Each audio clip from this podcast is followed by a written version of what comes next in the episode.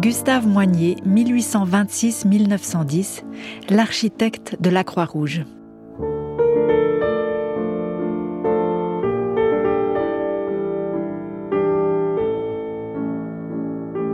Gustave Moignier est un grand oublié de l'histoire. Il est vrai qu'il faut attribuer sans hésiter à Henri Dunant la vision initiale de la Croix-Rouge et l'intérêt international immédiatement suscité par cette idée. Mais il faut rendre à Gustave Moignier ce qui lui appartient. Il a été en quelque sorte l'architecte de cette organisation qui n'a cessé d'étendre son activité humanitaire depuis 150 ans, entourée d'un respect unanime.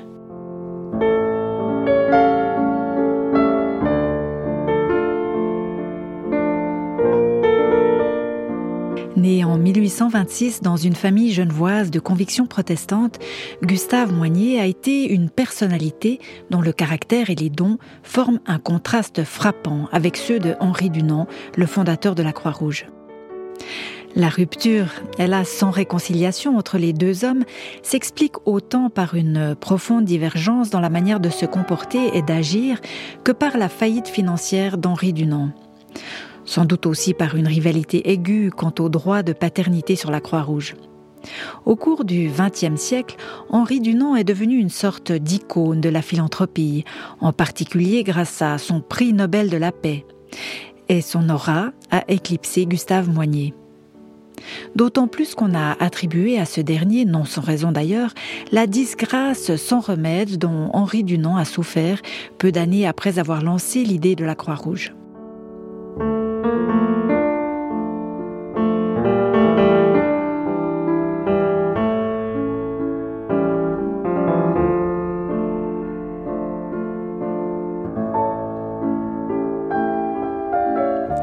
Nettement moins médiatique qu'Henri Dunant, Gustave Moignier a été un bâtisseur, un organisateur, un penseur aussi. Sa formation de juriste et son don de diplomate l'ont amené à jouer un rôle prépondérant dans l'élaboration des statuts et des objectifs du Comité international de la Croix-Rouge, le CICR. Sans lui, l'enthousiasme assez individualiste d'Henri Dunant n'aurait sans doute pas suffi à donner au CICR l'extension et la longévité qu'on lui connaît. Gustave Moignier a été le principal rédacteur des diverses conventions de Genève qui ont complété celle de 1864 et c'est lui qui a posé les bases du droit international humanitaire. Il a occupé la présidence du CICR durant 45 ans jusqu'à sa mort.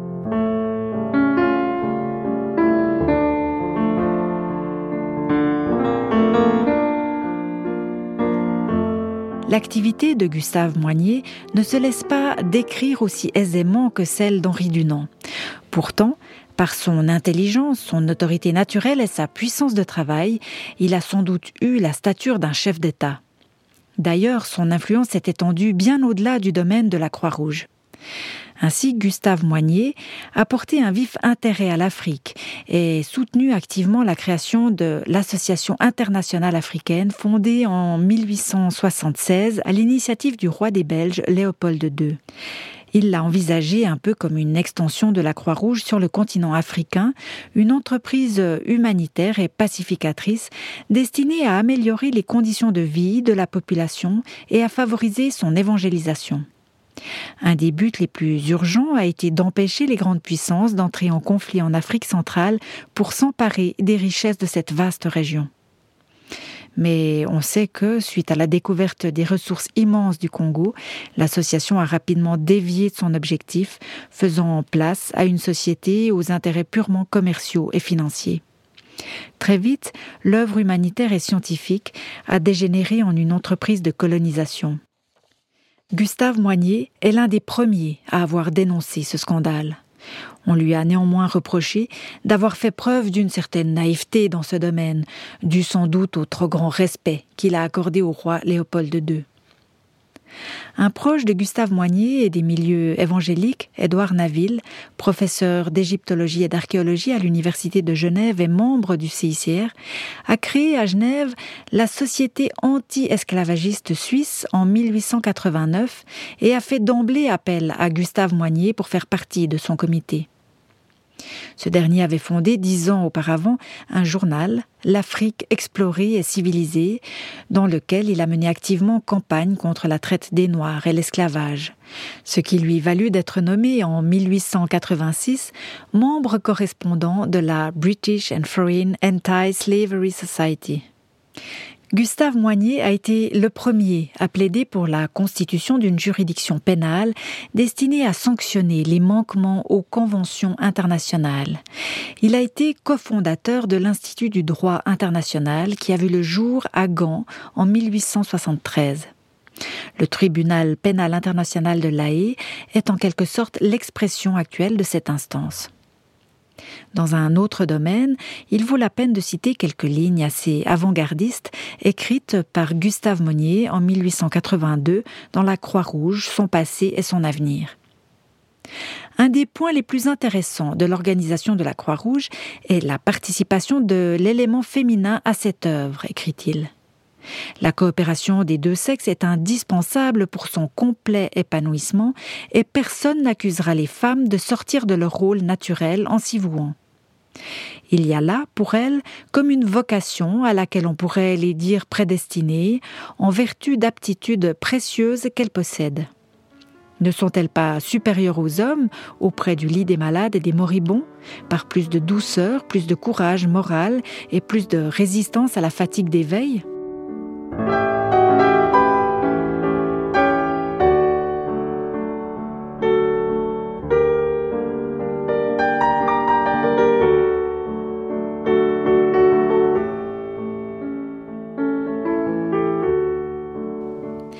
il serait trop long d'énumérer les multiples domaines auxquels Gustave Moignet a consacré ses compétences, toujours d'ailleurs avec la même haute exigence morale et sa priorité pour la dignité de chaque être humain.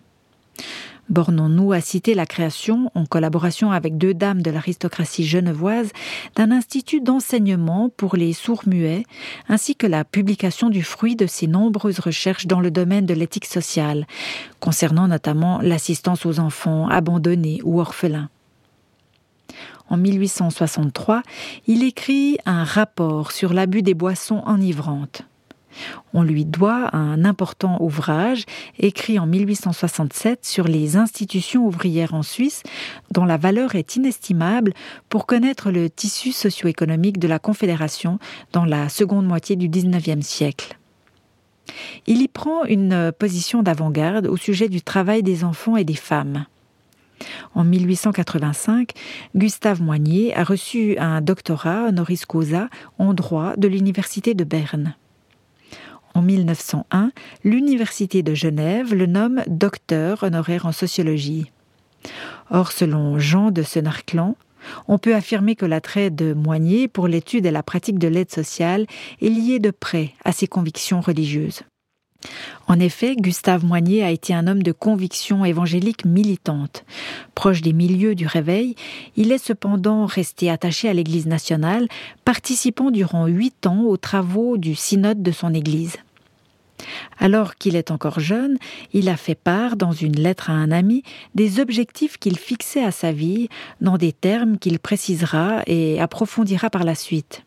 Il écrit Mon mobile et mon point de départ étant d'être utile à mes semblables et à mon pays, puisque Dieu merci, je ne suis pas appelé à gagner mon pain à la sueur de mon front, je n'ai à hésiter que sur les moyens les plus propres à atteindre mon but.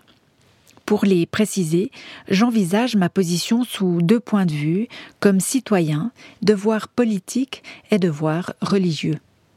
Comme chrétien, je porte le plus vif intérêt aux affaires de l'Église et je sens tout ce qu'il y a à faire dans le temps qui court. C'est ainsi que j'ai vu avec un grand plaisir surgir l'Union chrétienne de jeunes gens. Je crois que notre Église n'aura qu'à gagner à un réveil religieux et qu'il faut travailler à le faire naître.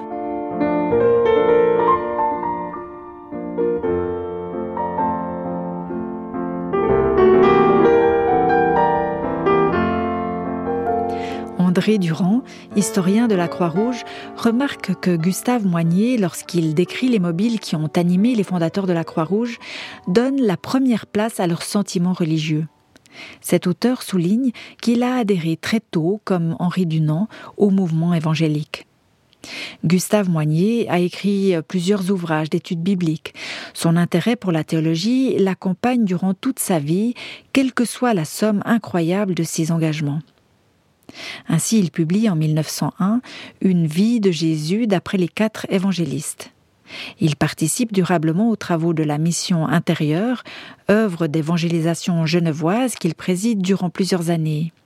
Il se consacre aussi à l'œuvre des mariages, dont un des objectifs était d'aider à résoudre les problèmes provoqués par des unions illicites. Il compte parmi les membres fondateurs de l'Union nationale évangélique qui réunit les protestants insatisfaits de l'orientation théologique libérale de leur Église. Bien que lié par une vieille amitié au professeur Auguste Bouvier, doyen de la faculté de théologie de l'université, Gustave Moignet refuse de lui confier l'éducation religieuse de ses enfants. Il craint l'influence de la théologie libérale. La lettre qu'il écrit à Auguste Bouvier à cette occasion est remarquable à la fois par sa fermeté théologique et par son ouverture. Lors d'une conférence des sociétés nationales de la Croix-Rouge, on reproche au comité international d'être formé uniquement de protestants. Monsieur Verne, membre du comité de la Croix-Rouge française, s'était montré particulièrement critique.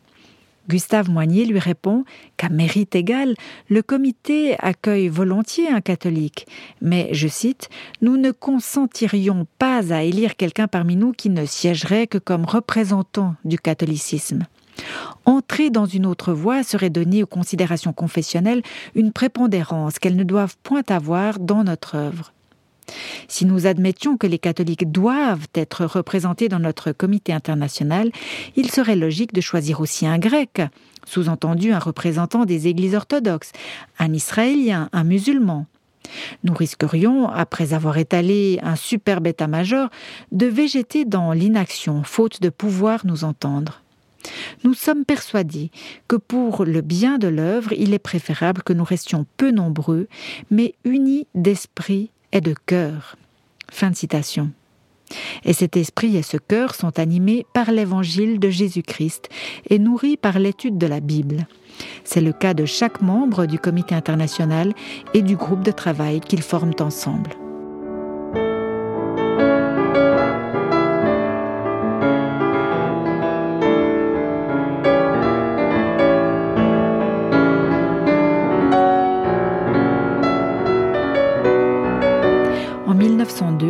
Gustave Moignier est élu membre associé de l'Institut de France en raison de son rôle incomparable de cette grande œuvre de civilisation qu'est la Croix-Rouge dont il a été l'âme. Il serait très long d'énumérer les innombrables décorations, médailles, prix, citations qu'il a reçues de l'Europe entière au cours de sa vie. Évoquant ses honneurs, il écrit dans sa vieillesse Tout cela ne m'a point trouvé indifférent mais j'y ai vu surtout des encouragements à persévérer dans la voie où je marchais. Ce n'était pas au fond le but que je poursuivais et qui était de faire progresser le règne de Dieu sur la terre. Nulle autorité humaine ne saurait me garantir que j'aille atteint ce but. Mais j'attendrai patiemment pour savoir ce qui en est jusqu'au jour où je comparaîtrai devant notre souverain juge.